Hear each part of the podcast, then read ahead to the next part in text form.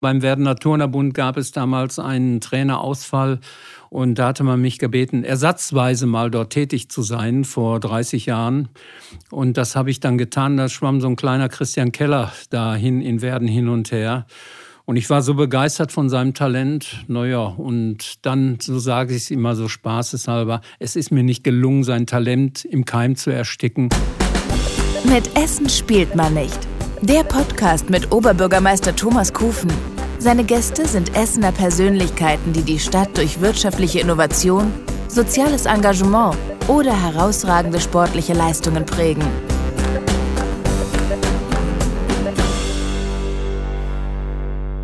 Herzlich willkommen zu einer neuen Podcast-Folge mit Essen spielt man nicht. Diesmal gehen wir ins Wasser. Denn Essen und der Essener Schwimmsport trägt viele bekannte Namen. Bis Olympia reichen die Erfolgsgeschichten und irgendwie führen alle Wege immer über eine Person in Essen, Horst Melzer, und er ist hier vor dem Mikrofon. Herzlich willkommen. Danke für die Einladung. Lieber Horst Melzer, dein Name fällt ganz oft, wenn es um große Talente des Schwimmsports geht.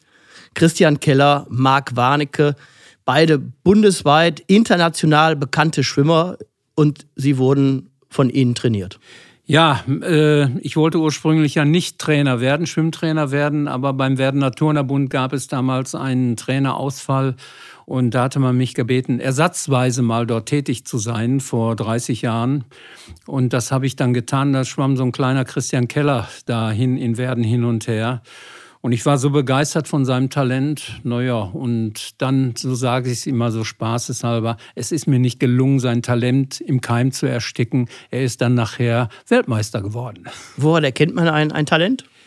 Man sieht das schon, wie er sich im Wasser bewegt, wie er mit dem Element Wasser umgeht, wie er den Wasserwiderstand verarbeitet, um möglichst schnell nach vorne zu kommen. Aber gleichzeitig hat Christian Keller eine Art, sich äh, in eine Sache zu verbeißen und hart zu trainieren und danach auch zu leben und sehr zielorientiert auch zu sein, bis zu seinem heutigen Leben, auch beruflichen Werdegang. Da bin ich sehr stolz, dass ich ihn da begleiten konnte. Aber Marc Warnecke ist auch sehr erfolgreich. Marc Warnecke ist seit 19, kam 1990 zu mir, wollte seine Karriere äh, schon beenden. Aber dann hat er von der Essener Schwimmszene gehört und auch von Christian Keller gehört. Und dann kam er zu mir und sagte, er würde ganz gerne noch einmal versuchen, zu den Olympischen Spielen 92 nach Barcelona zu kommen. Und das hat er dann auch geschafft. Er wurde vorher deutscher Meister und hatte sich für Olympia qualifiziert. Aber das sind nur die Spitzen, die man sieht, die internationale Aufmerksamkeit bekommen. Horst Melzer macht ja mehr. Aber es dreht sich immer irgendwie ums Wasser, um Bäder, um Sport, um junge Talente. Nochmal ganz zu Beginn, das war aber alles nicht der Berufswunsch. So ging es irgendwie gar nicht los, oder? Nein, ich habe ja früher auch mal geschwommen. Ich war mal deutscher Jugendmeister im Schwimmen und bin dann 68 zum Schwimmverein Essen 06 gekommen. Das war ja diese Essener Kraulschmiede, die die großen Olympiateilnehmer, auch wie Wolfgang Krämer und Jürgen Schiller nach vorne gebracht haben. Und äh, dort wollte ich äh, mein Talent verbessern und 72 bei den Olympischen Spielen teilnehmen, aber eine Verletzung hat dieses verhindert. Wolfgang Krämer hat mich äh, überzeugt und überredet, dann auch zur Sporthochschule nach Köln zu gehen. Und als Sportlehrer bin ich dann zurückgekehrt nach Essen und bin dann zum Schulverwaltungsamt in den Fachbereich Schule gekommen und war als Schulsportreferent bis zu meiner Pensionierung dann tätig. Das berufliche dann zu kombinieren, auch mit Ehrenamt. Das ist sozusagen das, was Horst Melzer auszeichnet. Denn ähm, der Tag hat offenbar mehr als 24 Stunden. Zumindest ist Horst Melzer ständig im Einsatz. Ja, ich habe über dieses normale hauptberufliche Tun natürlich auch im Schwimmsport viel gearbeitet, aber habe darüber hinaus auch immer versucht, die künftige Karriere junger Menschen, die bei mir trainiert haben, auch mit zu beeinflussen.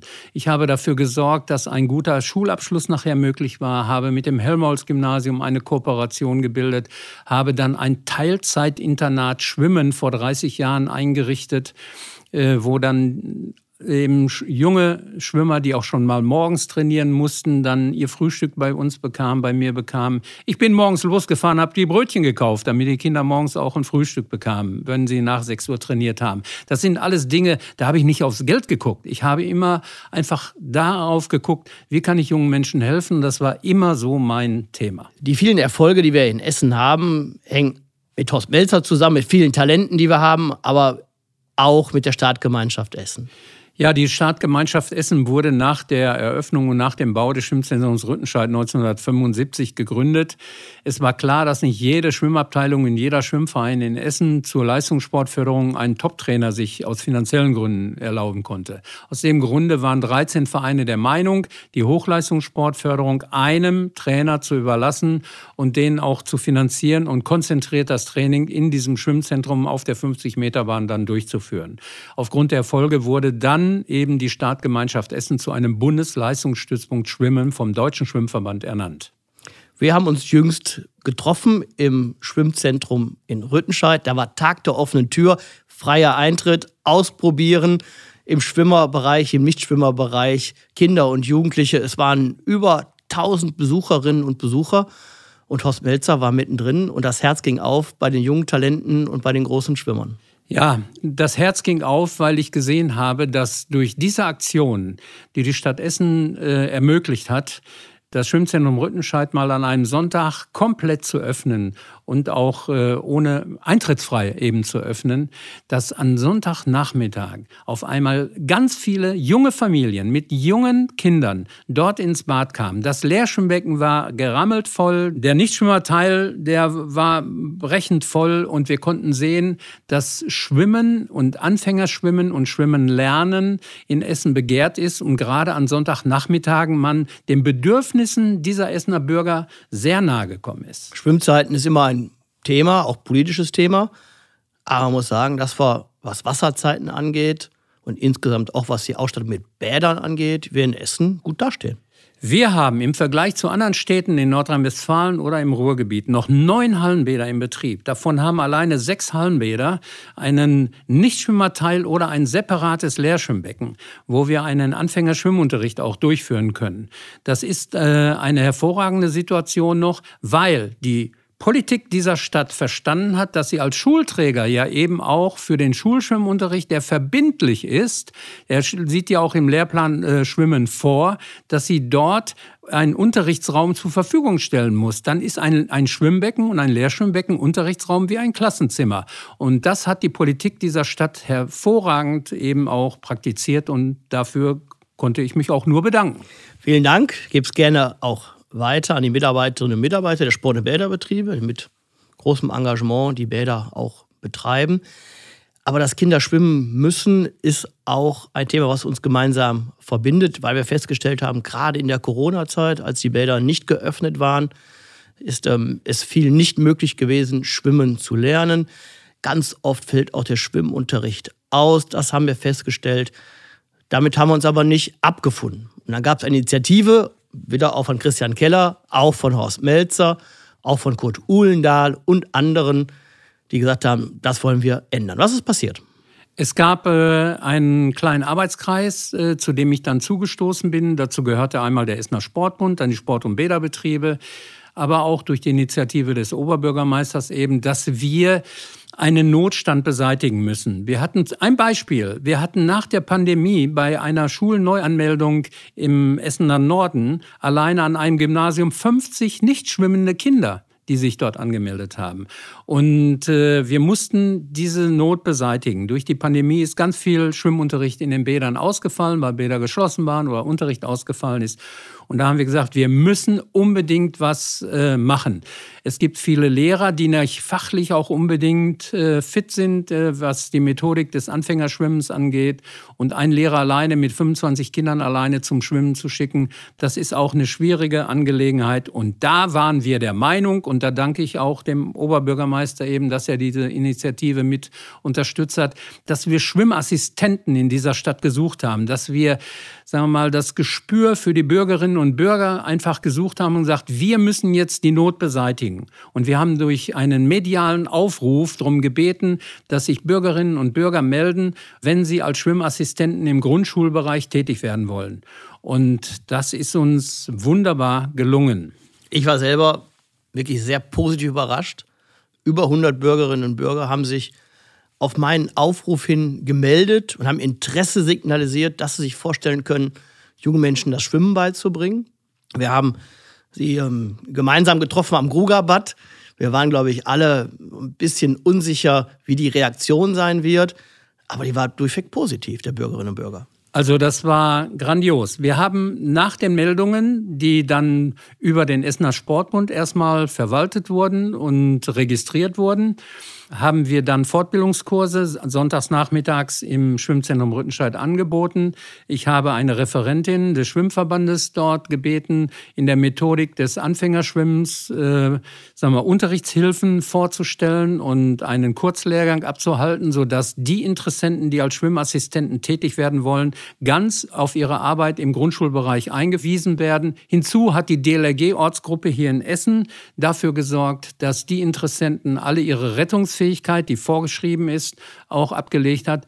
Und äh, somit haben wir mittlerweile über 40 Schwimmassistentinnen und Assistenten im Grundschulschwimmbereich in Essen tätig. Ich kann die Zahlen noch weiter ergänzen. Von den 84 Essener Grundschulen verfügen mittlerweile über 79 Grundschulen über eine Schwimmassistentin, über einen Schwimmassistenten.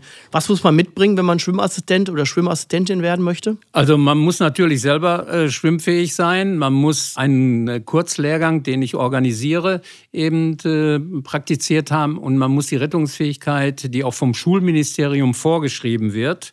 Also es ist nicht nur unbedingt das Rettungsschwimmabzeichen in Bronze, das wäre aber gut, kann man bei der DLRG ablegen. Es ist eine leicht abgeschwächte Formen für den Anfängerschwimmunterricht im Grundschulbereich möglich. Aber diese Voraussetzungen müssen unbedingt gegeben sein. Und das haben alle, die dort bei uns jetzt zum Einsatz kommen, über den Essener Sportbund registriert und honoriert werden und über das Schulsportbüro mit dem Dr. Alfred Kirchem in Kontakt mit allen Schulen weiterhin äh, sagen wir, empfohlen wird. Also da gibt es eine wunderbare Teamarbeit in dieser Stadt. Ich habe mir das persönlich auch vor Ort angeschaut im Stadtbad Borbeck habe ich einen Schwimmassistenten mit viel Spaß im Wasser gesehen, mit den Grundschülerinnen und Grundschülern. Und das unterscheidet eben den Unterricht, denn der Schwimmassistent ist im Wasser. Ja, es ist so. Er, der, wenn ein Lehrer alleine mit der Klasse schwimmen geht, muss er draußen stehen bleiben. Er muss zu jeder Zeit eine ganze Klasse im Blick haben. Aber es ist schon mal wichtig, dass man eben auch im Wasser einem Kind eine gewisse Sicherheit gibt, äh, sich dort zu bewegen. Und äh, im Borbeck ist ein Schwimmassistent tätig, der ist als pensionierter Polizeibeamter hoch motiviert, dort in diesem Bereich an den Grundschulen tätig zu sein. Und der war im Wasser und die Kinder waren so begeistert und er hat den jegliche Furcht vor dem tiefen Wasser nehmen können. Furcht vom Wasser, das ist etwas, was wir ganz oft festgestellt haben. Die Materie Wasser ist doch etwas, was ähm, vielen Kindern dann doch irgendwie nicht ganz vertraut ist, wo sie auch Ängste haben. Wir merken das, wenn sie tauchen sollen, dann vielleicht gerade mal das Gesicht unter Wasser. Woher kommt das? Ja, das stammt zum Teil auch aus der Märchenwelt zum Beispiel. Unter Wasser, da gibt es ja so die unterschiedlichsten komischen Lebewesen, die dann vielleicht auch mal nicht so menschenfreundlich sind. Und ja, wenn ein junger Mensch im Alter von fünf, sechs Jahren dann noch nicht schwimmen kann und dann auf einmal das Gesicht unter Wasser stecken will, aber in der Märchenwelt sehr sagen wir, präsent ist, dann muss man ihn überzeugen können. Und wir haben gemerkt, wenn dann so in der methodischen Reihenfolge vom äh, im Wasser frei bewegen, aber dann dass man äh, vom Tauchen äh, unter Wasser das Gesicht ins Wasser zu stecken, die Luft anzuhalten, mal die Augen zu öffnen, sich unter Wasser gegenseitig zuzuwinken, äh, dass dann die Furcht vorbei ist und dann lernt man auf einmal, dass wenn man die Luft anhält, das Gesicht ins Wasser steckt und den Körper aufs Wasser legt, dass der Körper schweben kann und man geht nicht mehr unter. Unser gemeinsames Ziel ist, dass alle Kinder in Essen am Ende der Grundschulzeit schwimmen können. Da sind wir mittlerweile auf einem sehr, sehr guten Weg. Und schwimmen lernen, schwimmen können ist wichtig. Man rettet nicht nur sein eigenes Leben. Nein, ich sage immer, wenn man einem Kind einmal das äh, Schwimmen beigebracht hat, hat man ihm zum ersten Mal das Leben gerettet. Wir haben in Essen so viele Schwimmmöglichkeiten. Wenn ich den Baldner See sehe, wir haben ja auch eine neue Badestelle am Baldner See. Wir haben viele Bäder in dieser Stadt und äh, es wäre ja schlimm, wenn dann die Kinder dort nicht mehr normal schwimmen können und wenn sie auch mal mit ihren Eltern in den Urlaub fahren, dort wo Wasser ist, muss man eben auch das Wasser benutzen. Und die Nordsee und die Ostsee, es sind alles Meere, die nicht weit von uns entfernt sind. Da helfen wir dass die Kinder das genießen können. Aber wie hat denn Horst Melzer schwimmen gelernt? Ja, ich kam aus einer begeisterten Schwimmfamilie. Mein Vater war Schwimmer, der hat zum Beispiel 1936 im Rahmenprogramm bei den Olympischen Spielen, äh, haben die so Schwimmdemonstrationen für die Zuschauer gezeigt. Also der war auch ein begeisterter Schwimmer. Und wir sind immer sehr viel schwimmen gegangen und da gab es ein, neben den chemischen Werken Hüls so einen Naturteich, und da habe ich mit fünf Jahren den Freischwimmer gemacht. Und da gibt es heute noch ein Foto von der Maler Zeitung, Horst Melzer, der jüngste Freischwimmer der Stadt Mahl. Das war 1955. Und eine gerade Linie vom jüngsten Freischwimmer, dann auch Bestandteil des Bundestrainerstabs bei vier Olympischen Spielen. Ja, es war 1992, war ich zum ersten Mal mit Christian Keller und Marc Warnecke in Barcelona bei den Olympischen Spielen. Beide haben zwar persönliche Bestzeiten geschwommen, aber keine Medaillen gewonnen. Und als ich dann zu Hause war, habe ich mir gedacht, das kann doch nicht alles gewesen sein. Jetzt machst du noch mal vier Jahre weiter. In Atlanta sind wieder Olympische Spiele, aber da wollen wir Medaillen gewinnen. In den 90er Jahren war Schwimmen sehr populär in Deutschland. Ja, äh, 1992 hat ja Franziska van Almsick äh, dort eine Medaille gewonnen in Barcelona und das war so ein Pendant zur Steffi Graf damals. Und äh, es war schon äh, was Besonderes. Schwimmen wurde immer populärer.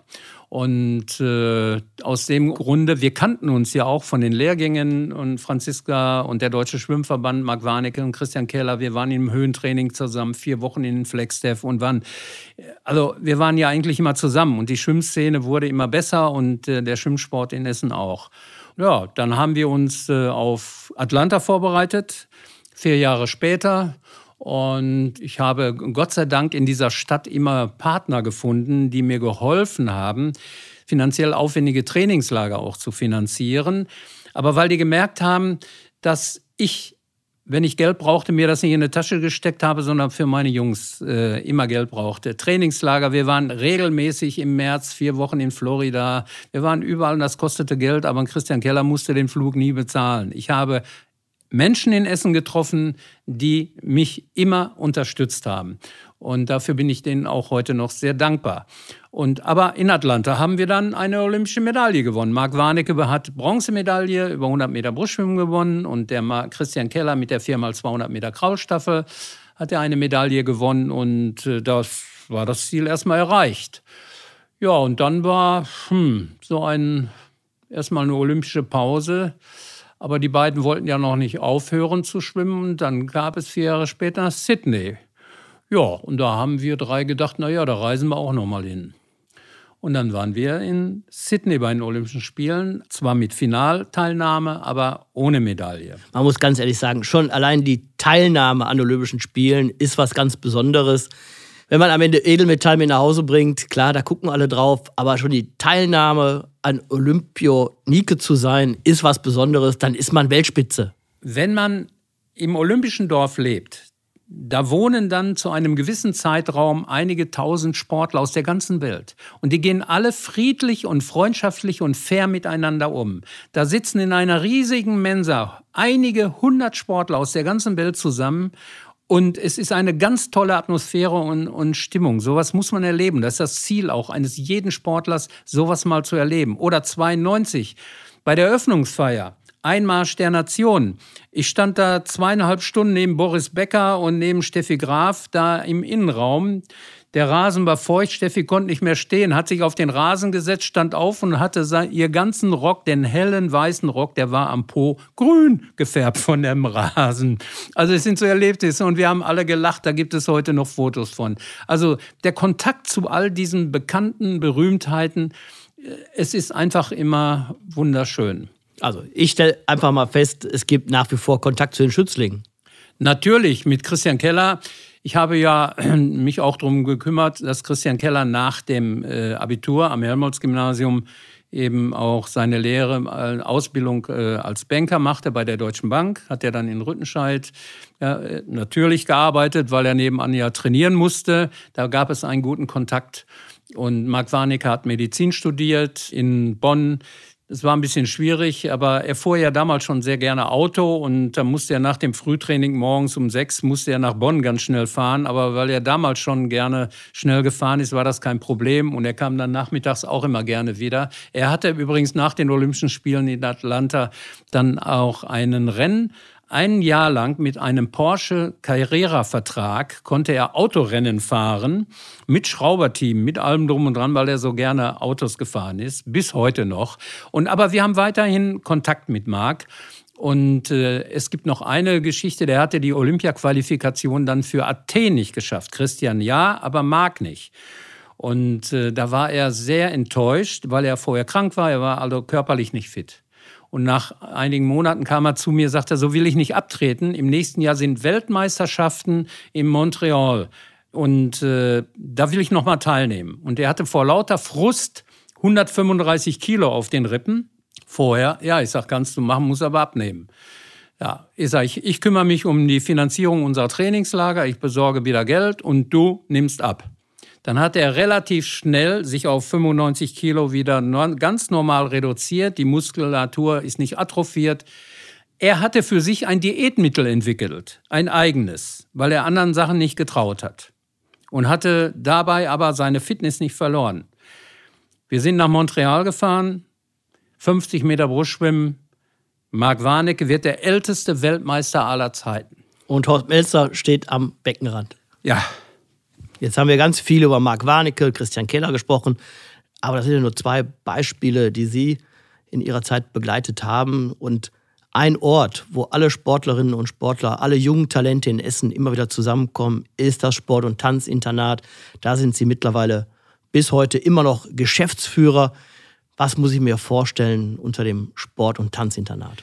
Ja, das Sport- und Tanzinternat ist äh, ein Projekt, das ist eigentlich so mein Baby. Das war immer mein Traum, eine Hochleistungssportförderung äh, in Essen auch zu ermöglichen, wo wir in einer dualen Karriereförderung einmal den Leistungssport, aber auch die Schule gleichrangig fördern. Und das ist uns äh, mit der Einrichtung gelungen. Wir haben vor also 2007 das Internat eröffnet und äh, sind bis heute mit das erfolgreichste Internat mit 50 Schlafplätzen äh, im Hause und haben noch ein Teilinternat mit 30 Jungen und Mädchen, die alle zum Helmholtz-Gymnasium gehen und bei uns auch verpflegt werden und anschließend nachmittags zum Training gehen. Eine tägliche Hausaufgabenbetreuung findet auch bei uns im Internat statt, sodass eben die Bildung eben ein ganz wichtiger Bestandteil ist.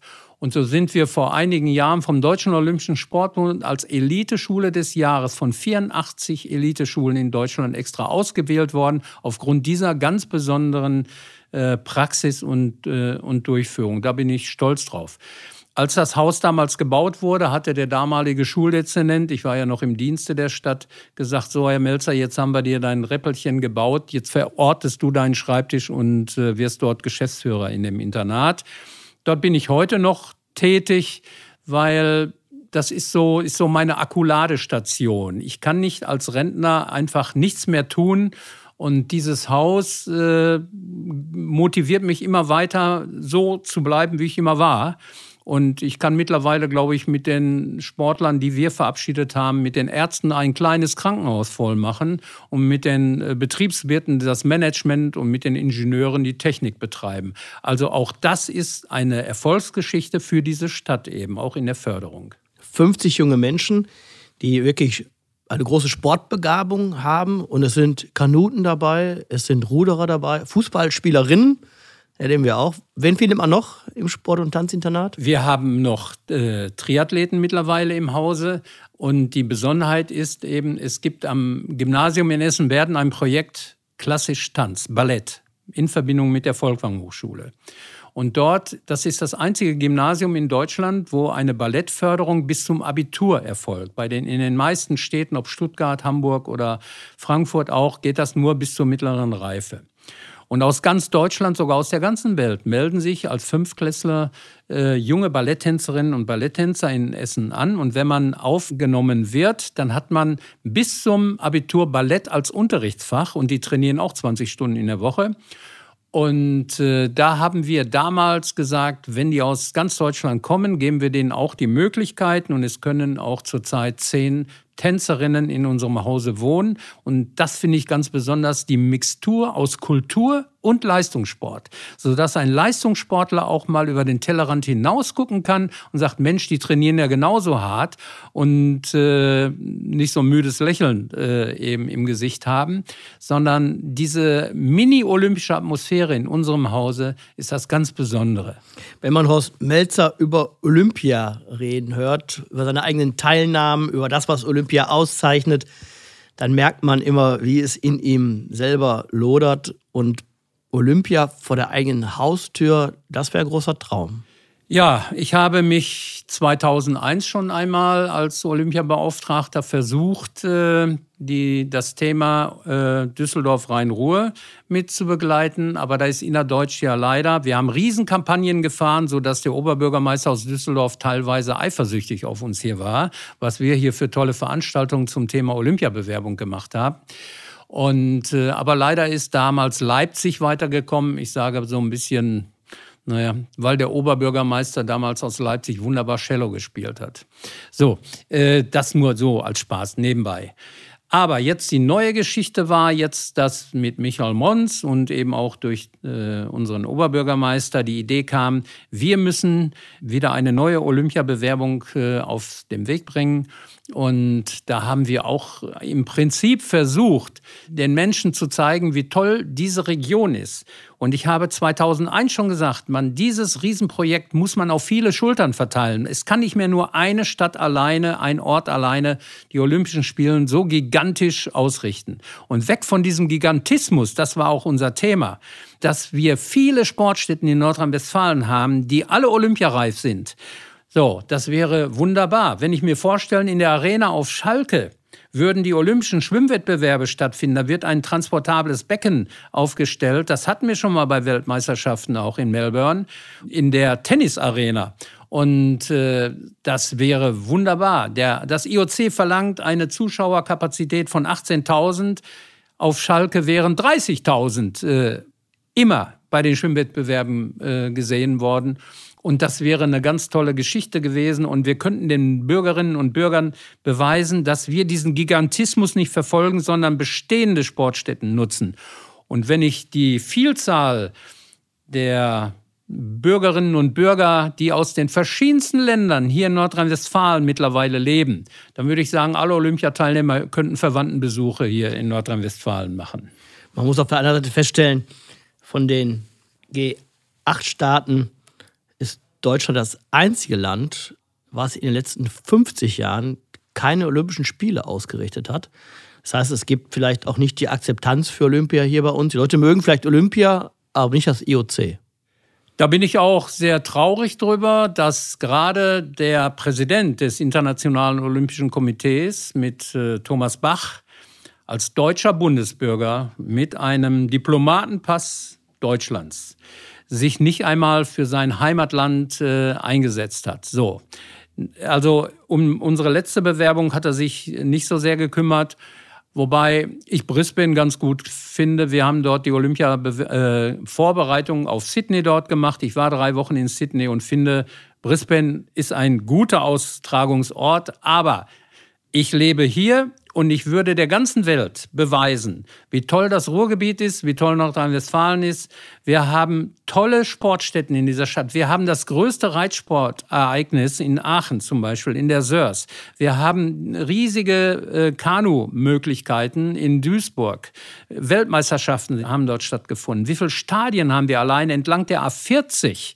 Von Dortmund über Gelsenkirchen bis nach Duisburg. Also wir haben alles zur Verfügung und wir brauchen nicht neu bauen. Und das ist doch heutzutage auch das Thema, wir können nicht neu bauen, wie das vielleicht in China oder in Russland der Fall gewesen wäre oder in den Arabischen Emiraten jetzt bei der Fußball-WM, wo Milliarden ausgegeben wurden, nur um einmal so eine Großveranstaltung zu machen. Das brauchen wir hier nicht. Und ich denke, dass die meisten Bürgerinnen und Bürger genau Angst vor diesem Gigantismus haben, von der Geldverschwendung. Nein, wir benutzen unsere bestehenden Sportstätten und zeigen der Welt, wie gut wir sind. Also, wir sind vorbereitet. Horst ich Melzer bin sofort dabei. dabei. Ja. Wir freuen uns. Olympia zu Hause, die Welt zu Gast bei den Menschen hier im Ruhrgebiet und eine Bewerbung Rhein-Ruhr ohne Essen ist nicht denkbar. Nein, wir sind also wir haben so viel begeisterte, sportbegeisterte Bürgerinnen und Bürger hier in Essen alleine. Äh, ich glaube, ich würde ganz gerne an jedem Sonntag irgendwo an irgendeinem Ort dafür sprechen und ich würde sie alle einfangen. Höher, schneller, weiter mit Horst Melzer. Vielen Dank für das Gespräch. Gerne. Das war Mit Essen spielt man nicht. Das Podcastgespräch mit Oberbürgermeister Thomas Kufen. Vielen Dank fürs Zuhören und bis zum nächsten Mal.